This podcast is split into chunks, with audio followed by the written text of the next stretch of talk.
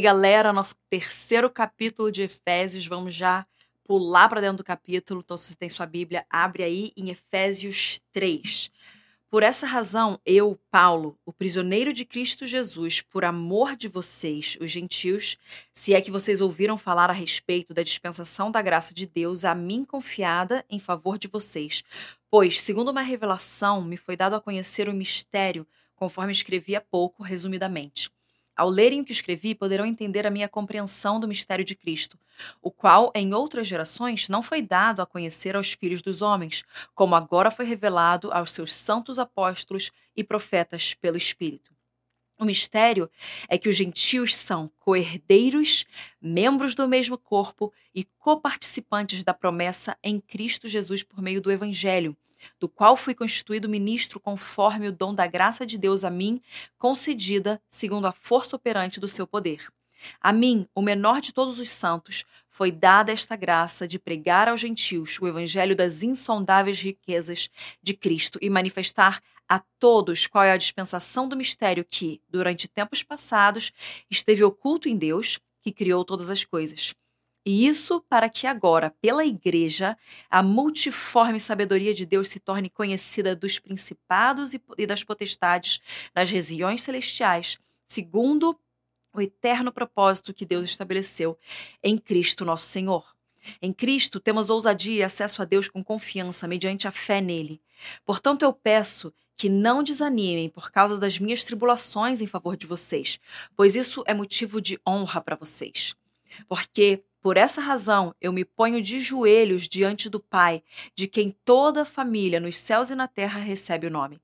Peço a Deus que, segundo a riqueza da sua glória, conceda a vocês que sejam fortalecidos com poder, mediante o seu espírito, no íntimo de cada um. E assim, pela fé, que Cristo habite no coração de vocês, estando vocês enraizados e alicerçados em amor.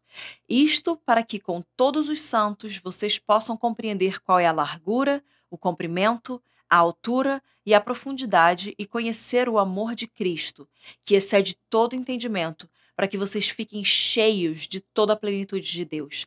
Ora, aquele que é poderoso para fazer infinitamente mais do que tudo que pedimos ou pensamos, conforme o seu poder que opera em nós, a ele seja a glória na igreja e em Cristo Jesus, por todas as gerações, para todo sempre. Amém. Esse capítulo 3 aqui Paulo está mais uma vez confirmando que o evangelho é também para os gentios, um mistério que antes não era sabido, mas a partir do Espírito Santo é sabido a eles, aos apóstolos. E ele está falando: eu fui, pela graça de Deus, comissionado para passar esse evangelho para vocês.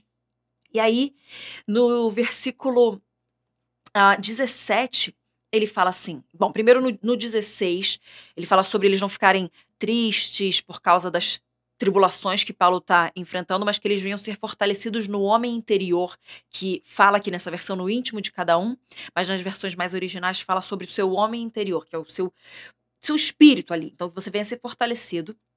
E assim, então, pela fé, no versículo 17, que Cristo habite no coração de vocês, estando vocês enraizados e alicerçados em amor então, pela fé, Cristo habita no nosso coração.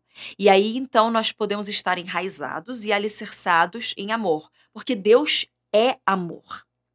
O amor não é Deus, frisemos essa importância aqui da distinção entre Deus é amor, mas o amor não é Deus. Por quê?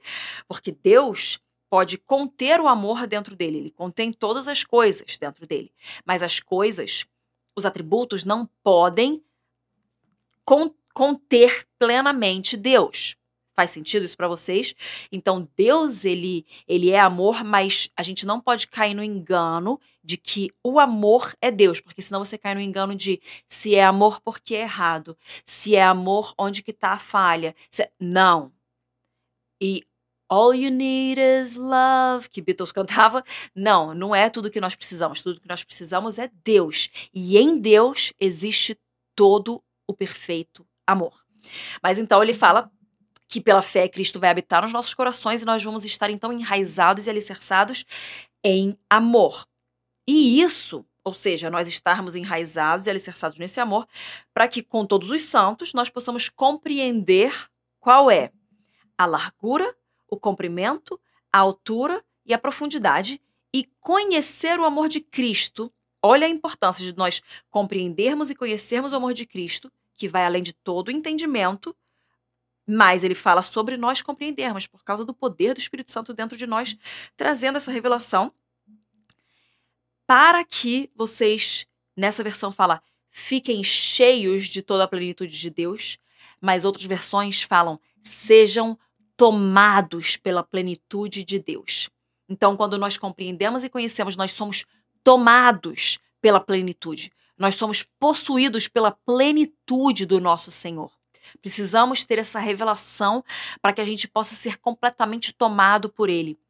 E eu anotei aqui na minha Bíblia há um tempo, que é uma, uma forma que eu gosto de interpretar cada um, um eh, desses adjetivos dados ao amor de Deus. Então é uma coisa que Júnia interpreta aqui, e eu acho que é muito lindo, que fala sobre a largura.